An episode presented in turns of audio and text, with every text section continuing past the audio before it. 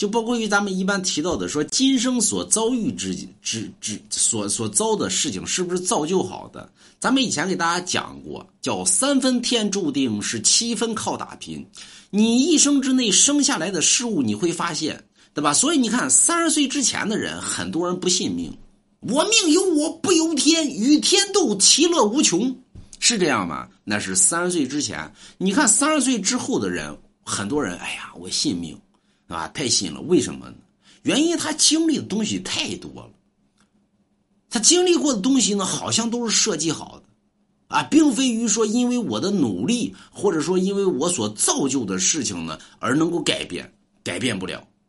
那么，而且你能够有预感于自己可能会发生什么事情，所以叫三分天注定，七分靠打拼。你一生之内所造就的事情呢，七分已经给定好了，就是你所所造就的东西都得定好。那么，所以。三分靠自己，啊，三分天注定啊，不是三分是天定好的，七分靠自己，啊，有人说人定胜天，去放屁，那么人怎么能胜天呢？那么说这个中国有句话呢，叫人人定胜天，